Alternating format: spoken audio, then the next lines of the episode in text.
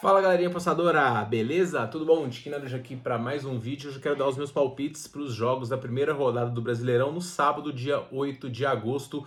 A gente vai ter três jogos, eu vou dar palpite para dois deles, porque um deles eu acho bastante complicado, que é o Esporte e Ceará, dois times para mim que brigam na parte de baixo. Mesmo o Ceará vindo de título da Copa do Nordeste, jogando bem, de forma invicta.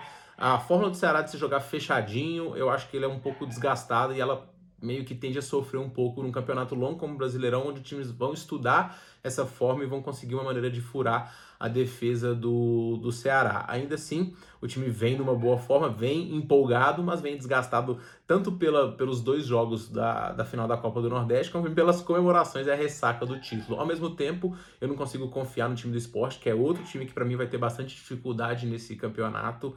É um time que tem é, uma limitação um pouco técnica, então esse jogo eu vou pular, eu vou fazer entradas aí nos outros dois jogos, eu vou passar para vocês quais são, tá? Primeiro primeiro deles, Fortaleza e Atlético Paranaense. Um bom jogo de estreia, o primeiro jogo do campeonato às 7 horas. Fortaleza aí treinado pelo Rogério Ceni já num trabalho de longa data, tirando aquela idinha que ele foi rápido lá para o Cruzeiro, ele voltou e reassumiu o time, era o favorito inclusive a conquistar a Copa do Nordeste, mas acabou sendo eliminado pelo Ceará, muito por conta de um problema que o time tem, que é a questão de criar jogadas contra times muito fechados. O Fortaleza tem essa dificuldade de furar defesas bem postadas, de jogar quando o, o, o time está muito atrás da bola.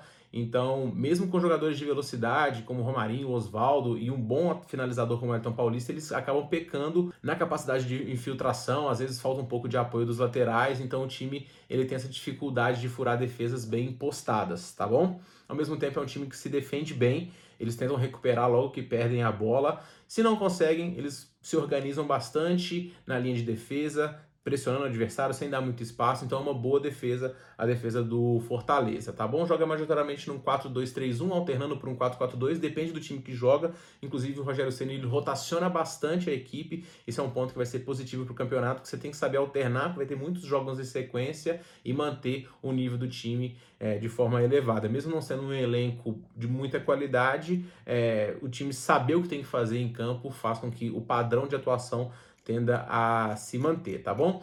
Já o Atlético Paranaense é um time que a gente pode dizer que é mais forte do que o Fortaleza, mas também vem de dois jogos finais contra o Curitiba, inclusive de virada no finalzinho com o Muralha botando a bola no pé do Nicão e um golaço, né? Teve gente pegando uma virada Atlético em 151 a cotação, tava lá no meu Instagram e conseguiu o título, então também tem ressaca de título, um pouquinho de desgaste.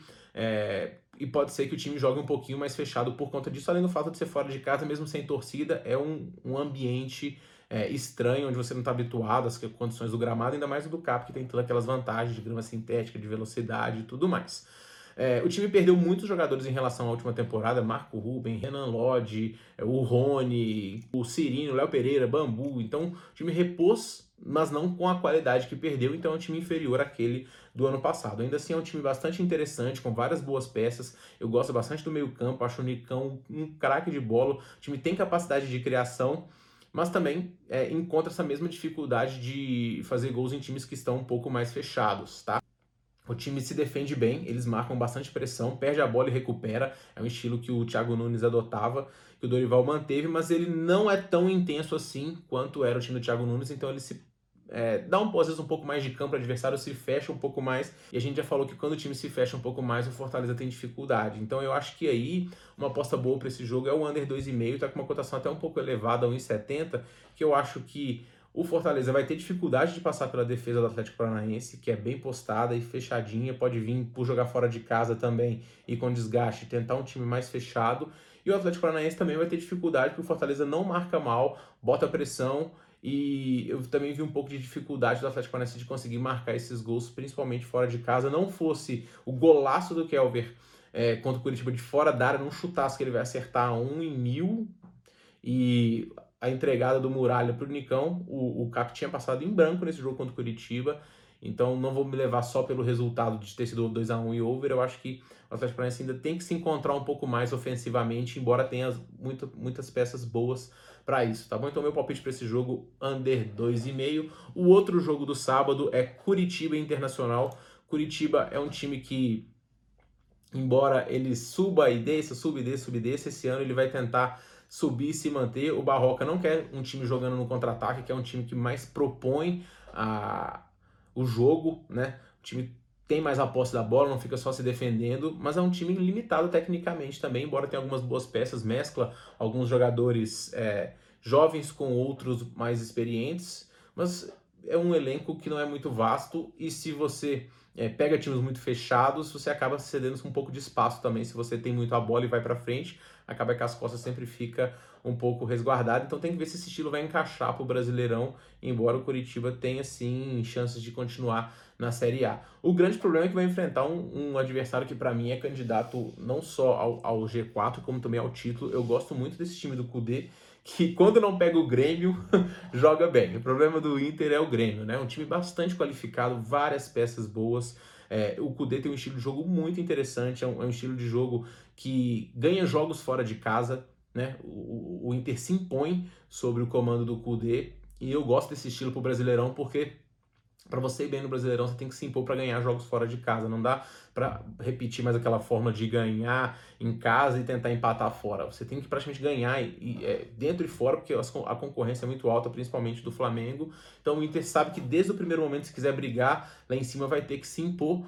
Agora, o grande problema é que a cotação está um pouquinho apertada para o Inter, já largou como favorito, né? A odd de 1,75, então essa odd me desanima um pouco para poder entrar no Inter. O que, que eu vou fazer? Eu vou entrar no Inter dupla chance se o Inter sair atrás, ou vou tentar pegar o menos 0,25 do Inter ao vivo, perto aí de 1,80 quando bater. Se porventura fizer antes, paciência, parabéns. Mas eu acho o 1,75 um pouco esmagado para um jogo de primeira rodada, que é também fora de casa. Então esses são os meus dois palpites para os jogos de sábado. Under 2,5 Fortaleza e Atlético Paranaense. E Inter DC sai atrás ou menos 0,25 ao vivo é, em odds de 1,80. Beleza? Esse foi o vídeo de hoje. Espero que vocês tenham curtido. Eu vou tentar fazer de todas as rodadas do Brasileirão aqui no canal, mas eu preciso do seu incentivo, então deixa o like e se inscreve aqui no canal para a gente poder tentar fazer uma campanha boa com boas apostas aí para a temporada 2020, beleza? No mais, não deixe de se inscrever aqui no canal, curtir a gente nas nossas redes sociais e a gente se vê no próximo vídeo. Um forte abraço para todo mundo e boas apostas!